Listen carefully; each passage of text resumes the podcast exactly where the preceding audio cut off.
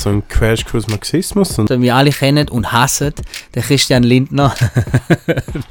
Techno aus Zürich. Das nicht. Das Disneyland gibt's schon. Schocki ist so symbolträchtig schweizerisch, weil es wie nichts anderes zeigt, wie, was für ein Dieb die Schweiz ist global. Klassenkenntnis. Folge 14. Heute mal nicht so fit. Aus bestimmten Gründen. Freut mich da Klassenkenntnis. Crashkurs Marxismus. Heute haben wir wieder mal so ein nicht so ein einfaches Thema, das man versucht möglichst zu einfach erklären. Mit dem Jan zusammen. Jan, geht's gut? Hi, ja, sehr gut. Soll ich fragen? Selber? Ja, ja, es äh, lange Nacht gehabt. Die Sonne ist wieder aufgegangen. Genug lange Nacht gewesen. Ja, und jetzt hocke ich da, total in der Tränen, total kaputt und bin froh, wenn die Folge aufgenommen hätten. Ich entspannen kann, weil den Kopf nicht mehr brauchen muss. Ja, ähm, heute geht es um solidarischen Antiimperialismus. Also, die letzte Crashkurs ist um das gegangen und der Jan hat dort ein Foto gemacht. Ich habe das Gefühl, nach dem Input haben viele Leute noch ein paar Fragezeichen gehabt, weil das Thema sehr kompliziert ist. Aber jetzt versuchen wir das jetzt so digitalisieren, dass, die mit dass wir die Fragezeichen wie so auflösen. Und ja, würde mal sagen, fangen wir gerade an. Oder hast du gerade noch einen Wunsch, um etwas loswerden, bevor wir anfangen? Ja, nein. Sorry. Momentan gerade nicht. Kommt noch. Es kommt noch. Es kommt noch. Rap lohnt sich. Vergesst das nicht. Folge 5 Ukraine-Konflikt oder Folge 4. Das ist mir noch geblieben. Das stimmt, das ist äh, Folge 4. Sehr gutes Fazit. Rap lohnt sich. Nein, also ich, ich äh, also nur so muss ich jetzt loswerden. Ich habe das Gefühl, wenn du früher auf Partys gegangen bist, ist mehr Rap gelaufen. Eindeutig gestern im Ausgang ist wieder mal Rap und Dance angelaufen und nicht so langweilige Techno. Ich gehöre jetzt zu der Anti-Techno-Gruppe in Zürich. Techno aus Zürich. Mehr Dancehall. Ja. Gut, ähm, eben, fangen wir an. Also, jetzt haben wir das große solidarische Anti-Imperialismus und ich glaube, bevor wir über Solidarität und Anti-Imperialismus reden sollten, nehmen wir das Wort ein bisschen auseinander Mhm. und fangen wir, fangen wir mal an erklären, was überhaupt Imperialismus ist. Also das Wort Imperialismus ist ein sehr großes Wort. Ich glaube, die meisten Menschen haben schon ein, bisschen ein implizites Verständnis davon, ja nach nachher, was es heißen könnte. Es geht darum, dass ein Staat oder eine Bevölkerung oder ein Reich oder was es auch immer ist, je nach Phase der Geschichte der Menschen versucht, andere fremde Gebiete zu kontrollieren, zu seinem eigenen Vorteil, militärisch, ökonomisch. Äh, Ich denke, der Begriff kommt wahrscheinlich vom Imperium Romanum, Wo ist das? Was ist das? äh, das Römische Reich, weil sie sich im Prinzip so erfolgreich, so erfolgreich geworden sind, weil sie einfach die ganze Zeit neue Gebiete sich einverleibt haben und ähm, ja, militärisch eigentlich eingenommen haben. Sie haben das ganze Mittelmeer gehabt, oder? Ja, irgendwann ist es das ganze, dem ganzen Mittelmeerraum in Afrika, Kleinasien und Europa äh, ist römisches Reich gewesen. Und ähm, der Fokus ist dort immer sehr militärisch. Wenn man das in der Geschichte hat, in der Schule, dann heißt es immer, ja, die ersten paar Jahre sind scheiße gewesen, weil natürlich viele Leute sind umgebracht worden und sind natürlich Einnehmen von Land durch Gewalt. Dann haben sie aber Straße und Kanalisation gebraucht. Ich finde, was da sehr stark fehlt, und deswegen ist vielleicht eine marxistische Blickweise wichtig ist auch, dass es natürlich auch Rom hat schon einen Grund gehabt, warum er sich ausdehnt hat. Es hat sich müssen ausdehnen und weiter ausdehnen, damit es nicht in sich zusammenbricht, weil im Prinzip hat es von einem riesigen Militärkomplex gelebt und der ist nicht, wie soll ich sagen, Non-Profit gewesen. Und ähm, Sind die damals schon kapitalistisch gewesen in dem Rumreich? also ich würde sie nicht als kapitalistisch bezeichnen, aber als ausbeuterische Wirtschaft auf jeden Fall, oder? Mhm. Und ich denke, dadurch, dass sie immer größeres Reich haben, dadurch, dass äh, i- der einverleibte Gebiet Zölle weggefallen sind und äh, gemeinsame Verkehrssprache gekommen ist und Infrastruktur aufgebaut worden ist und alles zentral auf Rom ausgerichtet wurden irgendwie alle Verkehrsknotenpunkte und äh, Austausch kontrolliert und sanktioniert und regelt, hat Rom im Endeffekt mehr Absatzmarkt mit mehr verschiedenen Waren und hat auch mehr Leute können ausbieten, oder? Es ist nicht kapitalistisch, aber es ist natürlich die Antike ist wie das Mittelalter auch äh, ausbeuterisches äh, Produktionsverhältnis gewesen. Die Leute sind einfach nicht angestellt gewesen, was heute ist, oder? Und in dem Sinn denke ich, ist das ein guter Brückenschlag zu dem, was zum Beispiel Marxisten Anfangs des 20. Jahrhundert als Imperialismus verstanden haben. Recht viel, Luxemburg, Pannekow, Hilferding, alle die, berühmt ist vor allem, ja nein, aber das ist wie Common Sense unter linken Theoretikern ein Stück weit. Und man kennt heute vor allem Lenin, weil er halt man würde sagen, heute rhetorisch sehr gut formuliert, seine fünf Punkte aufgezählt hat. Äh, ich kenne die nicht alle auswendig. Ich glaube, die wichtigsten sind, dass sich ein Finanzkapital entwickelt hat, dass äh, die Wirtschaft immer monopolisierter worden ist. Das heißt, immer mehr Produktionsmittel oder Industrie sind in den Händen von immer weniger Leuten gewesen. Immer mehr ist konzentriert worden in den Händen von weniger Kapitalisten. Und irgendwann hat es auch dazu geführt, dass der Staat im Vergleich zu der immer größer werdenden konzentrierten Konzern immer schwächer worden ist und dass es jetzt zu einer Verbandlung ist von Konzernen und dem Staatsapparat und der, die große Konzern das große konzentrierte Kapital auch immer mehr der Staatsapparat benutzt hat, für, ganz direkt für seine Zwecke. Als man irgendwann angefangen hat, zum noch mehr wachsen, auch in fremde Gebiete sich ausdehnen, zum dort eigentlich Absatzmärkte schaffen, wo Teil von der eigenen Volkswirtschaft sind, zum Beispiel das Deutsche Reich hat, ab 1871, wo dann irgendwie gesagt hat, hey, da ist unsere Volkswirtschaft, da ist unsere Nation, aber wenn wir noch mehr in Afrika zum Beispiel Kolonien haben, wo wir Absatzmärkte billig produzieren oder Sachen verkaufen, kommt mehr Geld zu uns, für unsere Volkswirtschaft. Und man exportiert eigentlich Kapital, würde Lenin sagen, in andere Gebiete, weil man dort äh, eigene Firmen aufbaut und dort auch noch Leute ausbietet zum Geld machen. Ich glaube, ein wichtiger Punkt zu erwähnen, geschichtlich, bei den Römern, ist, dass die Römer fast alles erobert haben aus das kleine Dorf in Gallien. Das ist sehr wichtig zu erwähnen. Ein Dorf hat sich widersetzt in Gallien und das gibt es, glaube ich, bis heute noch. Und jetzt gehen wir wieder zu Dings. Was, ähm, was ich spannend finde beim Imperialismus, ist, dass, du hast gesagt, ähm, Finanzkapital exportieren in andere Länder und dann tun sie wie so zum Beispiel im globalen Süden exportieren, mhm. und dann wie nicht dort können sie einen größeren Mehrwert schlagen, weil sie mhm. nicht die gleichen Löhne zahlen müssen, wie zum Beispiel in der Schweiz oder so. Das stimmt. Ähm, dass das, das wie so ein Faktor ist, dass man auch so auch mehr Gewinn kann machen Ja, es gibt Leute, die sagen, dass der Imperialismus heute anders ist, als er noch Anfangs des 20. Jahrhunderts war. Ich finde es schwierig zu sagen, was es dort mal schon hat. Lenin hat gesprochen von äh, Sozialchauvinismus. Dadurch, das dass heißt? man. Ähm, das erkläre ich. Dadurch, dass zum Beispiel in Afrika eigentlich noch keine kapitalistische Wirtschaft im modernen Sinn äh, bestanden hat, eher wahrscheinlich, äh, weiß nicht, ich vermute mal ähnlich wie im Feudalismus, aber natürlich auch Ausbütungswirtschaft einfach ohne Lohnanstellung, hat man können dort wie ähm, das Kapital ursprünglich akkumulieren, das heißt neue kapitalistische Märkte zum ersten Mal schaffen und man die Leute in einer Art und Weise ausbieten, wie man das in Deutschland nicht können, weil die haben keine Gewerkschaften hatten, die haben auch keine Vorstellung davon gehabt, wie man sich organisieren in einem neuen System und da hat man von diesen Leuten mehr genommen, ihnen als Entschädigung weniger gegeben Vielleicht zum Erwähnen, sie haben auch keine Wahl gehabt, weil die anderen viel stärker sind. Es ist nicht so, sie sind zu blöd gewesen, um nicht zu wissen, wie sich zu organisieren. Vielleicht haben sie keine Erfahrung gehabt, aber meistens war es so, gewesen, ich habe deine Knarre oder du machst das. Ähm, Oder? Ja, also natürlich. Also ich ähm, finde das ein wichtiger Faktor zum also, Mitdenken, dass die nicht einfach. Das, das ist wieder so mega aha. europäisch, wenn man sagt, ja, die Afrikanerinnen sind einfach zu blöd gewesen. Ich finde, nein, sie haben meistens einfach keine Wahl gehabt. Ja gut, also was, heisst es blöd? Ich meine, die äh, ursprüngliche Akkumulation von Gebieten, die noch nicht Teil vom Kapitalismus sind, die ist immer brutal gewesen. Die ist auch in Irland mega brutal mhm. gewesen. Und das ist wirklich, man, weiß nicht, Millionen oder mehr Leute in Irland sterben lassen, damit man auch den Boden er können irgendwie an einem freien Markt äh, integrieren und ganz viele Leute heimatlos machen, damit sie sozusagen anheuern, um als lohnabhängiges Geld zu verdienen. Das ist in Afrika wahrscheinlich ähnlich gewesen, aber ich glaube, dass auch in Afrika ist viel gewalttätiger gewesen, weil man dazu mal auch unglaublich rassistisch war und einfach auch leider gemeint hat, dass es keine vollwertigen Menschen sind. Und ich, Belgier zum Beispiel sind, also die haben deftige Sachen gemacht mit den Leuten, die sich gewehrt haben. Also wirklich so mit wechselseitig Hand und Bein abschlagen so Zeug. Mhm. Ähm, absolut, Gewalt, oder? Und Menschen sind grundsätzlich auch nie dumm. Äh, Organisation ist halt etwas, das man lernt. Gerade wenn das System neu ist, muss man sich zuerst mal zurechtfinden. Ich denke, wenn mir jetzt irgendwie in eine andere Kultur geschmissen werden, würde ich auch gerne sehen, wie wir es auf Mal spontan gut organisieren. äh, ja, danke für die Einwand.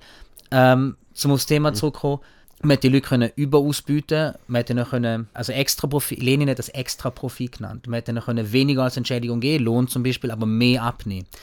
Der Überschuss hätte man können wiederum nach Deutschland oder Frankreich oder wherever äh, importieren. Liechtenstein. Das, ich weiß nicht, ob Liechtenstein das mal schon gegeben Sorry, Liechtenstein, ich weiß nicht, ob sie das mal schon gegeben hat. Ähm, und man mit dem mehr, mit dem extra Profit, wo man aus der Überausbeutung gemacht hat, hat man können wie die eigenen Arbeiter besser entlöhnen und sie ans System binden. Lenin hat das Verbürgerlichung von der Arbeiterschaft genannt, der Arbeiteraristokratie. Und die Leute dann auch das Gefühl haben, wir gehören zum System, wir sind besser als die im globalen Süden und deswegen werden wir auch besser verdient, deswegen erheben wir auch zu diesem System. Da ist Sozialchauvinismus.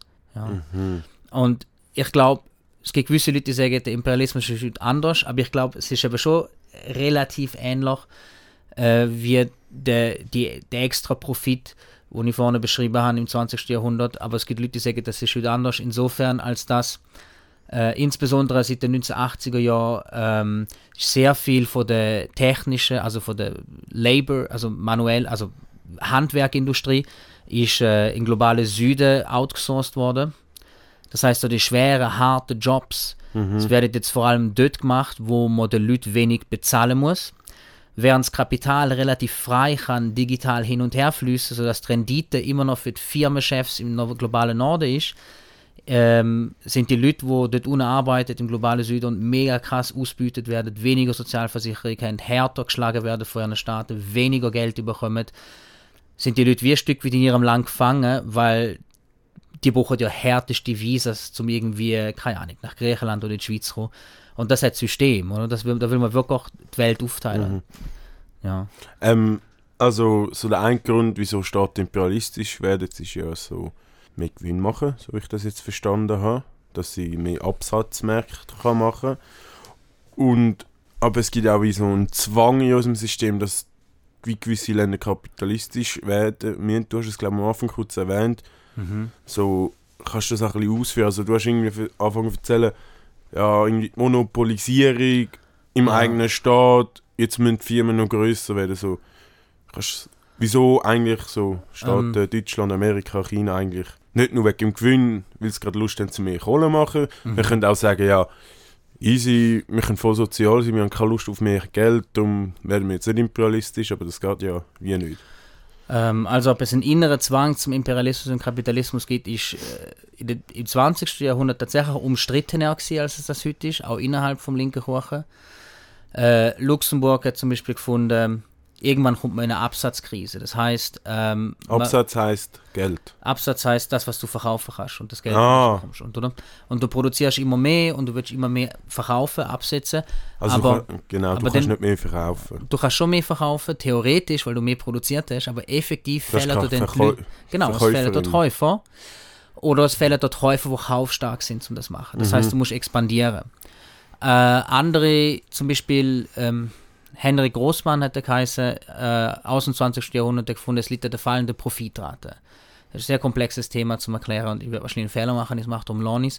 Äh, aber auch dort sieht dann innerer Zwang. Es hat mhm. schon Marxisten gegeben, die gefunden haben, ja, es ist nicht sicher, dass es einen inneren Zwang gibt zu einer imperialistischen äh, Expansionspolitik.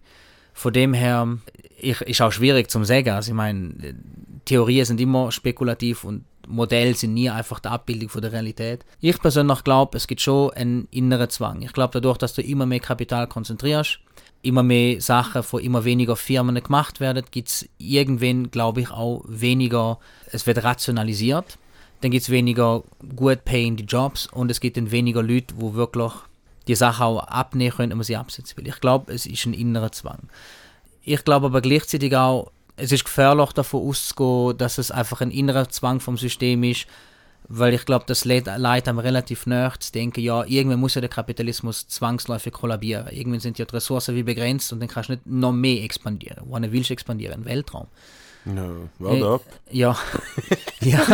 Nein, aber ich finde ich find den Gedanken, ähm, darf man ruhig dadurch ergänzen, dass ich glaube, es gibt nicht nur wirtschaftliche Sachzwänge oder innere äh, Widersprüche im Kapitalismus, wo eine imperialistische Expansion und eine monopolistische Konzentration von Kapital äh, nach sich zieht. Ich glaube, es ist auch, es gibt auch sozio soziologische und politische Gründe. Ich glaube, wenn sich die Arbeiterschaft organisiert, zum Beispiel, oder wenn mhm. ähm, die Ausgebütete zu, zu einer potenziellen Gefahr werden, dann ist auch der Hang von einem System größer, äh, der Staat stärker an große Firmen zu koppeln. Ich denke, ja, ich, ich glaube, Konzentration vom Kapital ist auch eine Reaktion auf Menschen, die sich zum Beispiel wehren. Mhm. Ja. Vielleicht, vielleicht so ein bisschen helfen. Jetzt haben wir es teilweise ein bisschen vermischt. Wir haben teilweise von Staaten nicht geredet, Ja. die imperialistisch sind und teilweise von Firmen, die imperialistisch sind. Also wir haben teilweise geredet, ja, Firmen gehen ins Ausland bauen, so heute vor allem im 21. Jahrhundert. Früher sind das mehr Staaten gewesen und das vermischt sich, das so als Hinweis. Und was ich vielleicht als Beispiel vom Imperialismus spannend finde, was gerade letztes war, ist ähm, in Schweden oben Mhm. haben sie ähm, seltene Erde gefunden. Also seltene Metall. Das sind so ganz Ja. seltene, die man für den Eifer braucht. Und früher hat man eigentlich nur gemeint, dass es die in China sind. Ja. Dass es die noch gibt. Und wo das Schweden auspackt hat, das hey, wir haben da Ding, es hat irgendwie die EU irgendwie die die Unabhängigkeit ein bisschen geschoben von China über, gegenüber und die Amerikaner haben sich gerade reingemischt. Mhm. Also, so- also, also ich weiß nicht, was der Stand der Dinge ist, aber die haben es irgendwie gefunden und jetzt haben sich dort alle. Und ich glaube, es ist auch mega so eine Rohstofffrage und auch so eine Machtstellung zum imperialistisch sein. Also du, du musst imperialistisch sein, um dich als Staat können beweisen gegenüber anderen Staaten, dass du nicht eingenommen wirst. Und es ist immer so auch eine, eine Ressourcenfrage. Ich habe das Gefühl, China macht das mega fest. In Afrika habe ich das Gefühl, Mhm. man muss einfach alles aufkaufen. Die China kannst du eigentlich Staatskapitalismus nennen. Was die haben, China ist eigentlich eine Firma, oder? Ja, Ja, und dann, die, die gehen jetzt zum Beispiel auch so ganz auf Afrika ab und kaufen einfach alle Ressourcen, Minen. Mhm. Und das gibt ihnen wie so eine Macht und eine Stellung und auch auf eine Art, ähm, eine, Posiz Mhm. eine Position, die sie in der aktuellen Region halt haben. So, ähm, eine Stellung. Also ich glaube, China ist ein ganz besonderer, ein wirklich besonderer Fall, weil, so ich hole jetzt ein bisschen aus, was Ja, man auch hat, die, die Aufteilung von der Welt in globalen Norden und globalen Süden ist jetzt sehr schematisch, ein bisschen äh, differenzierter. Das ist nicht geografisch gemeint. Äh, ist nicht hauptsächlich geografisch gemeint, aber es deckt sich schon ein bisschen. Hm. Ähm, ist Australien, wie ist Australien zum globalen Süden zählen oder globalen Norden? Zum globalen Norden. Oder? Das, das ist ja die Ausnahme zum Beispiel. Ja, aber es gibt ja einen Grund, warum du den Begriff überhaupt benutzt. Weil die meisten Staaten, wo das entweder oder fallen, sind schon meistens entweder über dem oder unter dem Äquator. Aber Ausser ja, Australien. Ja. Ähm, und ja, natürlich ist es viel differenziert und ich tue das sehr, sehr schematisch darstellen, aber es gibt Mhm. neben dem Grenzregime, das ich vorne beschrieben habe, du hast die Leute, die Münten bleiben zum Überausbeutet werden, damit es den extra Profit gibt, aber das Geld kann frei hin und her wandern. Gibt es auch noch die andere Aufteilung in, in globale und Norden und Süden, wonach du im Norden vor allem spezialisierte Wirtschaften hast, wo Werkstoff verarbeitet zu komplexen, großen Geräten, sagen wir zum Beispiel Computer oder sowas, aber die Rohstoff oder noch sehr einfache Werkstoff werden entweder direkt gefördert oder aufbereitet, vor allem im globalen Süden. Und ich bin jetzt nicht so ein großer Fan von Trotzki, ist ein ein Diktator, aber interessant, ja, ja, sorry, aber interessant ist äh, zum Beispiel die Idee von der ähm, gleichen und kombinierten Entwicklung, dass so gesagt hat, wenn zwei kapitalistische Volkswirtschaften nebeneinander existieren, heißt ja nicht, dass sie beide genau dasselbe auf Augenhöhe machen. Und dass es zum Beispiel auch sichern, dass die äh, übermächtige Volkswirtschaft die andere auch in eine Richtung lenkt mit ihrer Entwicklung, dass sie für sie selber günstig produziert. Zum Beispiel, wenn du in Ghana und in Côte d'Ivoire werden drei Viertel von der gesamten Kakaobohnen weltweit gefördert. Wer macht Schocke aus dem? Staaten, in- zum Beispiel die Schweiz, Staaten in der, Nörd, in der, in der, der nördlichen Ha- Halbkugel und ähm, die Weiterverarbeitung, die Feinarbeit und äh, damit zusammenhängend ist auch, dass zum Beispiel nur so ungefähr 6% vom gesamten Profit gehen dann zurück nach Ghana und Côte d'Ivoire, der Rest ist wirklich im globalen Norden. Das ist das System. Ähm, und damit einhergehend sieht man alles im globalen Norden gibt es eine mega große, mega breite Dienstleistungsgesellschaft. Die hat natürlich auch ihre Probleme, gerade in feminisierte Jobs, absolut überausgebeutet, aber nicht so wie im globalen Süden. Dort ist die ganze harte, äh, sowohl feminisierte wie auch nicht feminisierte Jobs, die richtig harte, prekäre Bedingungen sind im, Glo im globalen Süden. Und das hat schon auch System, oder? Dass, dass wir es uns leisten können, vor allem Dienstleistungsjobs halt daran, dass wir andere für uns billig produzieren. Und jetzt zurück zu der vorherigen Frage. China will eben genau aus dieser Zuliefererposition raus und selber zu einem Global Player werden, wie es auch die USA und die europäischen Staaten sind und will Afrika, gehe ich davon aus, zu seinem Rohstoffzubringer machen, so wie Afrika jetzt für uns der Rohstoffzubringer ist. Und ich habe das Gefühl, Afrika ist da in einer ganz prekären Situation, dass es sich wie entscheiden muss zwischen dem einen und dem anderen Arschloch. Wo, ja, ganz im Ernst, nur Ja, mit dem ja. Unterschied, dass so wie China bis jetzt ist, wir wenigstens nicht mehr einfach runtergehen, gehen irgendwelche Leute abmurksen. Und ich glaube, wenn dort irgendwie Streiks losgehen von afrikanischen oder zum Beispiel auch von Arbeitern in Sri Lanka und so, ist ihnen kein Problem, die Leute niederschlagen. Das, das ist denen egal. Oder? Das ist wirklich eine prekäre Situation für so Staaten. Oder? Ja. Ich finde, find, ähm, ich habe jetzt so zwei Punkte aufgeschrieben, die ich jetzt ähm, lustig finde. Wir haben es von der Schokika und von der Schweiz. Und der Kakao wird ja meistens im globalen Süden herrscht. Von wo kommt eigentlich die Schokikultur in der Schweiz? Ist das auch so aus dem imperialistischen Akt entstanden? Man kann das auf Kaffee sozusagen abbrechen, dass wir im globalen Norden eine mega Kaffeekultur haben oder in England die Teekultur, die sie haben. Das sind, das sind alles Sachen, die eigentlich nicht bei ihnen wachsen. Also Kaffee.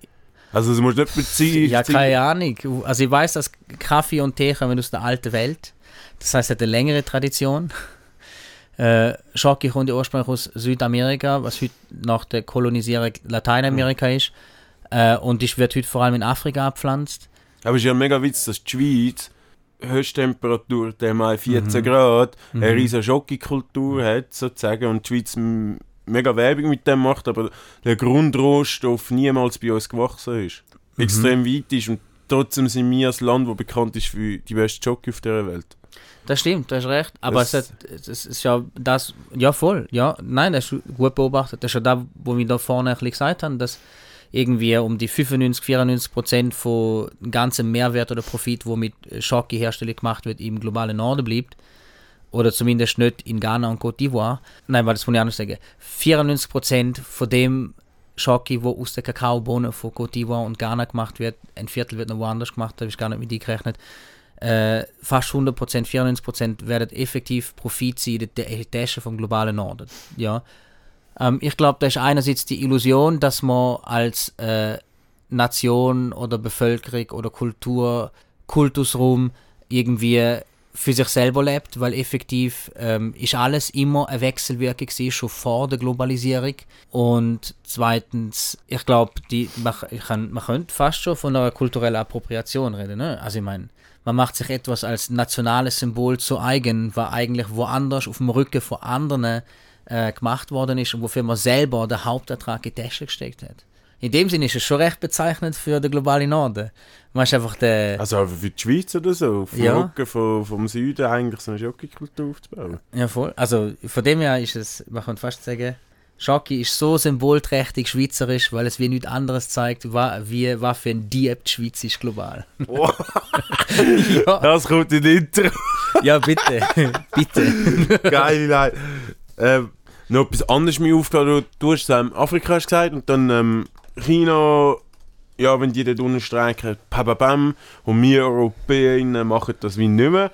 Ich will dort auch ein bisschen widersprechen, weil ich habe das Gefühl, Europa ist, hat sich so weiterentwickelt, der europäische Imperialismus von einzelnen Ländern, dass mhm. es nicht mehr die Länder sind, die direkt runtergehen, sondern mhm. die Firmen. Mhm. Also die Schweiz so mit Nestle ist, glaube ich, das beste mhm. Beispiel, wie Kalender aufkaufen und auch sonst ähm, unsere Pharmaindustrie. Und ja, das ist ja erwiesen, dass die auch Dreck am Stecken und es nicht chillig ist und es auch Tote gibt. Ja, auf jeden Fall. Also ich sage nicht, dass es nicht passiert. Ähm, also ich bleibe bei meiner jetzigen Aussage, dass nach dem Stand, wie die Kultur in den jeweiligen Staaten und in der jeweiligen Außenpolitik ist, China um einiges äh, physisch aggressiver, brutaler und gefährlicher ist als andere Staaten, sowohl innen als auch außenpolitisch. Gut, ich glaube, das ja. lässt sich heute absolut festhalten. Mhm. Ähm, aber man sieht es in den USA, dass die pff, seit Jahrzehnten interveniert haben, indem sie zum Teil auch Coups gestartet haben und gewalttätige, auf gewalttätige Art äh, demokratisch gewählte Präsidentin in Lateinamerika in Absätze und so, dass, dass man durchaus noch dazu gegriffen hat. Oder? Ich glaube aber, man muss auch sehen, dass ähm, ob ein Staat jetzt Menschenrecht achtet oder nicht achtet, ist nicht etwas, wo einfach prinzipiell und grundlegend ist. Wir gehen immer davon aus, es gibt die prinzipiellen äh, Menschenrechte und Grundrechte und die sind universell, die muss man achten, aber ob die wirklich geachtet werden, welchen Status die in den Köpfen von Menschen haben, ist ganz verschieden. Ich meine, die Nazis in den 1920er nicht urplötzlich gemeint, hey, wir glauben nicht mehr dran. Einfach so, aus Jux jetzt einfach. Das hängt sehr stark damit zusammen, wie man es sich leisten kann, die Leute, die man ausbietet, zu behandeln. Ganz blöde Analogie. Ähm, Äh, kind, es gibt viele Länder, wo Kinderarbeit in der Tagesordnung ist und Kinderarbeit ist mega schlecht, aber man kann sie dort nicht einfach verbieten, weil Familien dann wir würden eingehen, weil die Familie könnte die Kinder auch nicht halbtags in die Schule schicken, wenn die mhm. Kinder nicht die, Hälfte vom, die andere Hälfte vom Tag ein bisschen Geld mit heimbringen, würde es wie gar nicht gehen. Man müsste sie wie Jünger verheiraten und das ist aus feministischer Perspektive sehr, sehr, sehr, sehr schlimm und bedenklich. Also man kann nicht einfach sagen, nein, wir hören einfach auf. Ist das ein bisschen Zwickmühle? Ja, nein. Oder man muss wieder das System entwickeln, damit die Leute sich auch leisten können, ihre Kinder nicht mehr müssen zur Arbeit zu verdonnern. Anständige Löhne zahlen? Zum Beispiel, oder? Und die Wirtschaft entwickeln, damit es mehr gute Jobs gibt und so und Infrastruktur und weil das Bewusstsein hängt ja immer auch damit zusammen, wie du ähm, wirtschaftlich organisiert bist mhm. oder organisiert hast sie überhaupt äh, angesichts dessen, was als Material um dich herum ist. Und ich glaube, Europa kann es sich auf eine Art und Weise leisten, in Afrika nicht einfach irgendwie die überausgebeuteten Arbeiter zusammenzuprügeln, weil sie äh, wie sicher können gehen, dass sie die Wirtschaft kontrollieren oder? Aber das muss wie nicht so bleiben, oder? Ich, kann mir gut vorstellen, dass wenn sich äh, die materiellen Umstände in Europa verschlimmern, beispielsweise durch, äh, durch einen Klimanotstand, dass dann auch Moral bogen wird. Das ist jetzt ein anderes Thema, aber wenn man zum Beispiel Grenzregimes nicht im Sinne von Überausbeutung im globalen Süden, sondern im Sinne von Geflüchteten, die nach Europa wollen kommen, weil es bei ihnen daheim ja der Tod ist. Mhm. Ähm, dort sieht man eine extreme Verschärfung und auch eine extreme Verrohung von immer mehr Leuten, auch in der Linken, was irgendwie äh, die Mitmenschlichkeit mit Menschen, die nichts anderes wollen, als einfach ein absolut menschliches Bedürfnis ist, Schutz und Sicherheit, oder? Die, die, die Verrohung, oder? Und ich, ich, man will Grenzwähle aufziehen, will Frontex auf, auf, finanzieren und so. Bis im linken Lager rein. Ja, bis im linken, also wenn man Wagenknecht anhört, obwohl wirtschaftspolitisch, ja, glaube weiß ich nicht, wie das ist sie eigentlich äh, ein Neokon ein Stückweise, aber sie ist schon irgendwie links. Aber ich meine, es ist schon da, oder? Mhm. Und ich glaube, das hängt auch damit zusammen, dass äh, wir, wir merken, äh, es gibt weniger Ressourcen, wir werden ärmer, äh, dort unten werden die Leute noch ärmer, es gibt immer mehr Fl äh, äh Klimaflüchtlinge und so. Mhm. Und ich, ich glaube, wenn sich die Situation verschärft, dann verschärft sich auch unsere Moral. Und auch der Ton. Ja, und ich glaube wirklich, dass das Europa momentan nicht wie China auftritt in globalen Süden, das ist nicht statisch, oder? Also, und ist auch früher überhaupt nicht so gewesen. Und ich kann mir auch gut vorstellen, dass Europa wieder brachialer werden könnte, wenn das notwendig ist. Ja, jein. Ich habe das Gefühl, wieso Europa jetzt nicht so wie China handeln kann, ist, weil China so eigentlich die Diktatur hat, so plus, minus, so zusammengefasst. Und mhm. in Europa gibt es halt wie auch noch Leute, die organisiert sind, wie wir, soziale Bewegungen, wo die Firmen versuchen, auf die Finger zu schauen oder immer einen riesen Aufschrei macht, wenn ein Skandal zu offensichtlich groß werden. Und das ist der, und dann, und wir haben so, so Scheindemokratie oder so bei, uns, bei unseren Ländern irgendwie viele politische Akteurinnen, mhm. wo ich glaube, dass es wie nicht, das ist wie einfach nicht öffentlich, weil bei uns das Bewusstsein teilweise ist, ein Teil der Bevölkerung und sich auch Teil der Bevölkerung sich anfängt wehren und organisieren und dann der Druck irgendwie größer wird. Ja, aber ich finde, das ist ein gutes Stichwort, weil ich glaube, wenn es um Imperialismus geht und um die Konzentration von Kapital in immer weniger Hände, die Monopolisierung, dann ist der Fokus immer auf äh, die Expansion von Absatzmärkten, auf den Export von Kapital. Mhm.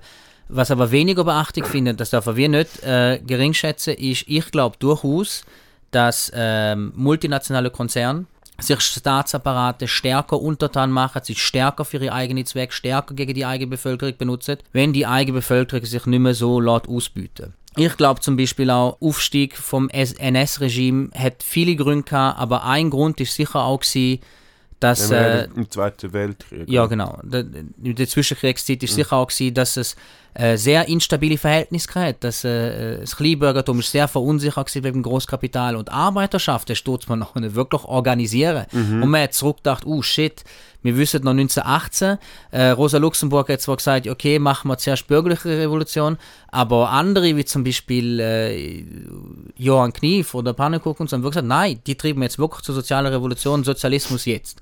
Und das ist, die Leute haben Angst vor dem. Und ich glaube auch wirklich, dass sich äh, Großfirmen bildet und konzentrieren und dass sie mehr Macht über den Staat ausüben, hat aber sehr stark politische und soziale Komponenten, nicht nur wirtschaftliche. Es geht auch darum, wenn weniger Leute mehr Kapital, mehr Firmen, mehr von der Gesamtproduktion in ihren weniger Händen haben, dann braucht es auch wie weniger Leute im Parlament, oder? Ganz klassisch betrachtet, würde ich sagen, das Parlament ist wie ein großes Wirrwarr an verschiedenen Stimmen, weil der Kapitalismus ist im frühen Stadium eigentlich ganz viele kleine liberale Kapitalisten sind, wo alle im freien Wettbewerb gestanden sind. Wenn es aber der freie Wettbewerb wie nicht mehr gibt, weil es nicht mehr hunderttausende Einzelkapitalisten sind, die miteinander äh, konkurrieren, sondern du hast wegen zwei große Monopol oder Oligopol, dann kannst du die gesellschaftliche Herrschaft eigentlich viel direkter in die politische umsetzen, wenn du einfach eine Diktatur hast, wo einige wenige, wo oben herabdiktieren. Dann kann das monopolisierte Kapital viel direkter herrschen. Und ich glaube, die Notwendigkeit, politisch wirklich äh, sich stärker einzumischen und zu unterdrücken, ist da, wenn die Leute sich wehren. Mhm.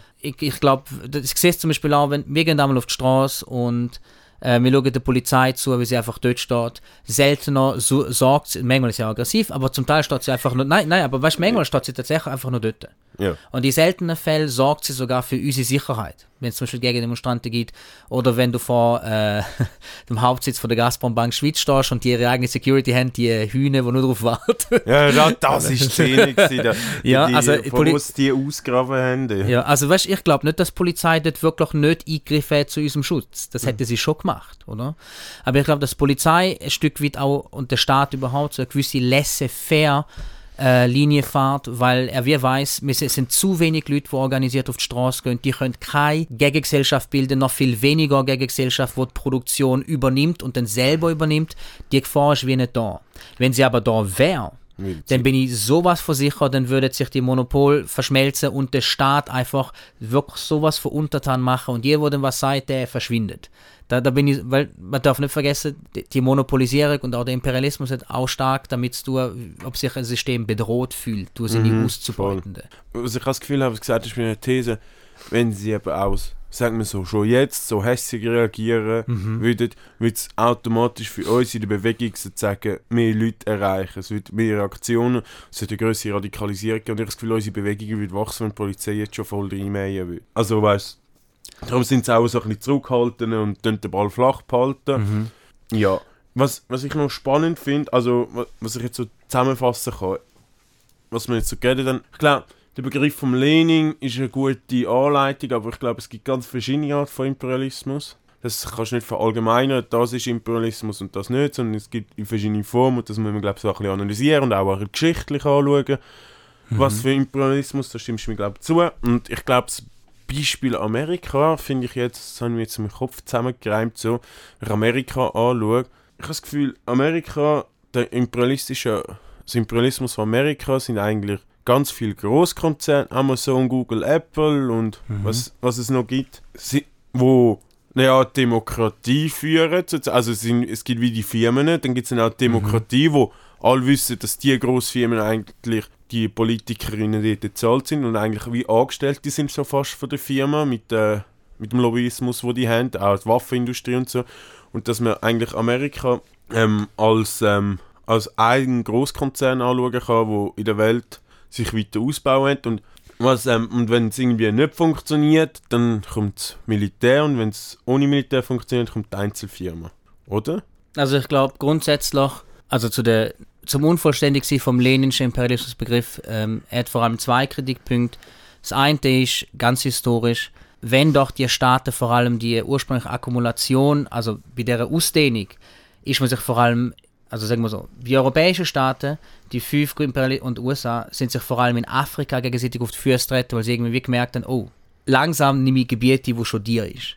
Mhm. Dann ist die Frage, warum ist der Krieg denn primär in Europa ausgebrochen und nicht irgendwie im globalen Süden in den Kolonien? Das ist eine Frage, die ich finde, ist heute nicht so wichtig.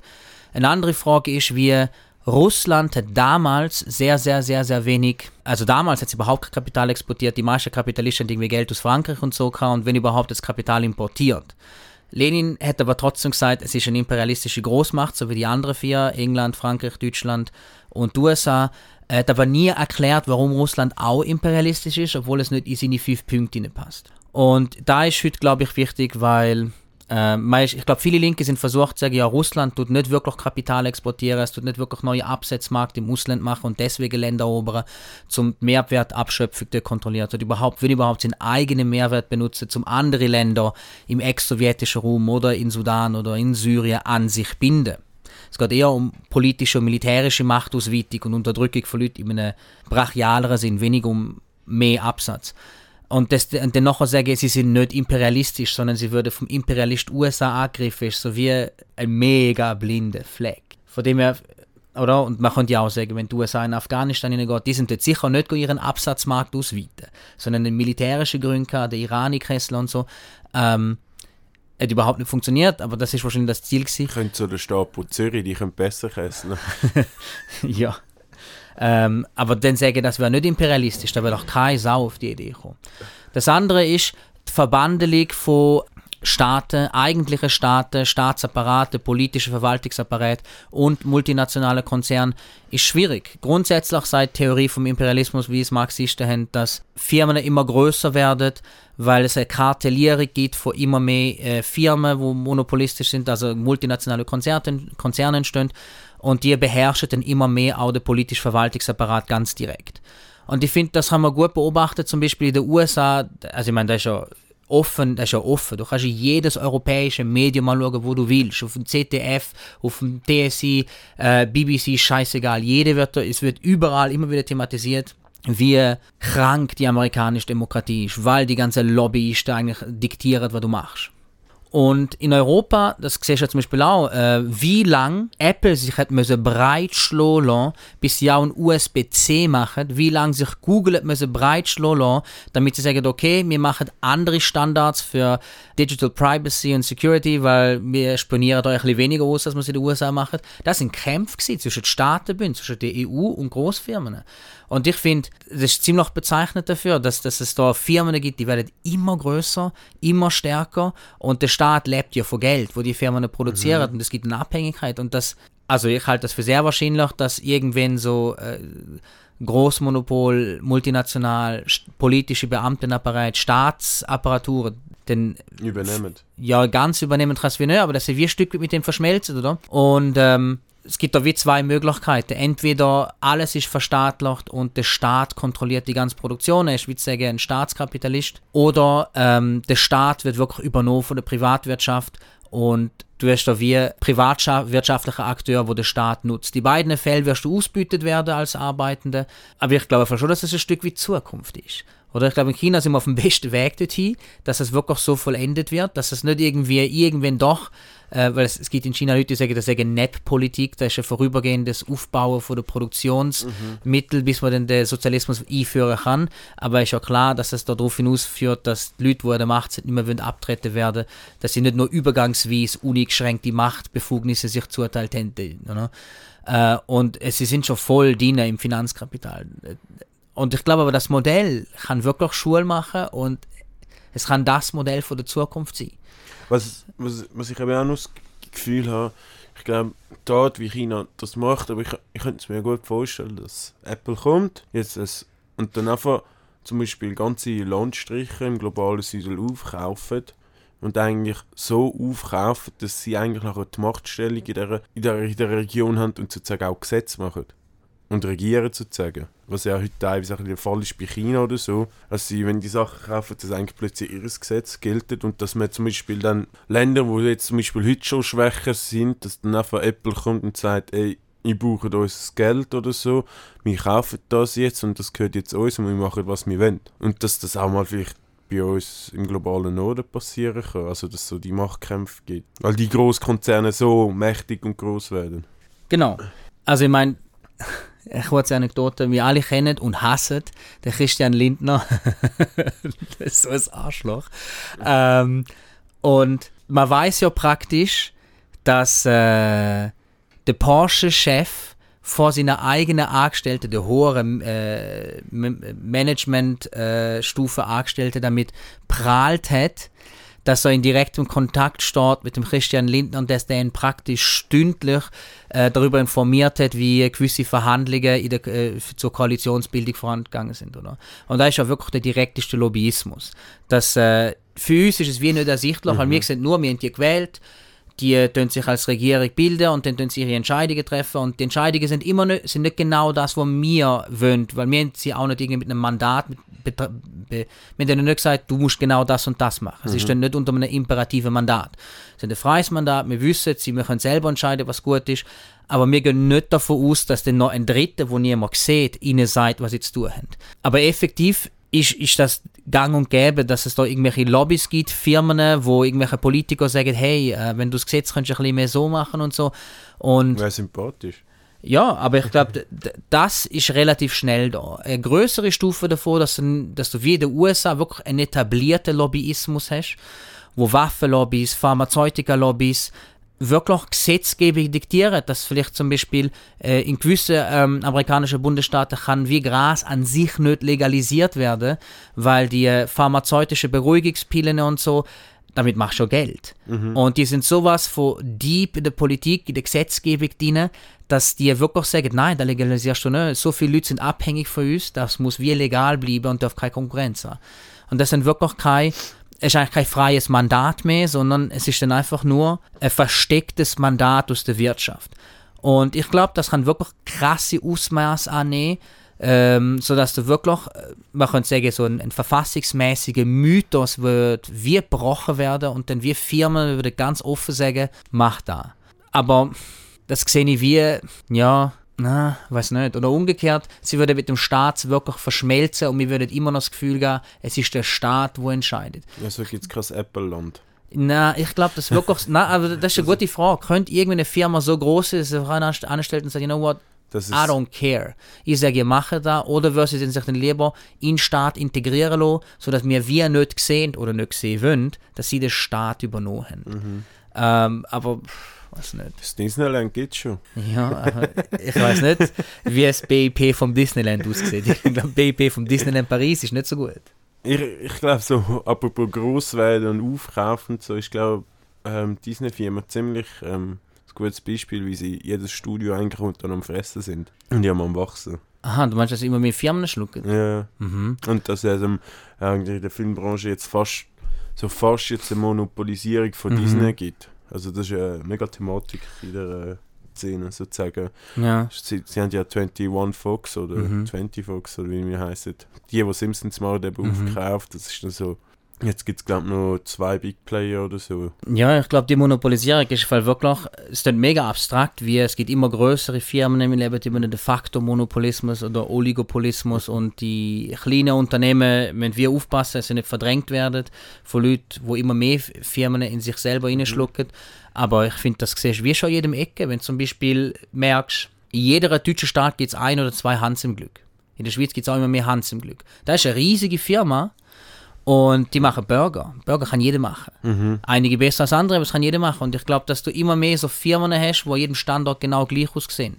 Wenn du in Großbritannien bist und du willst irgendwie go clubben gehen, das ist auch lustig.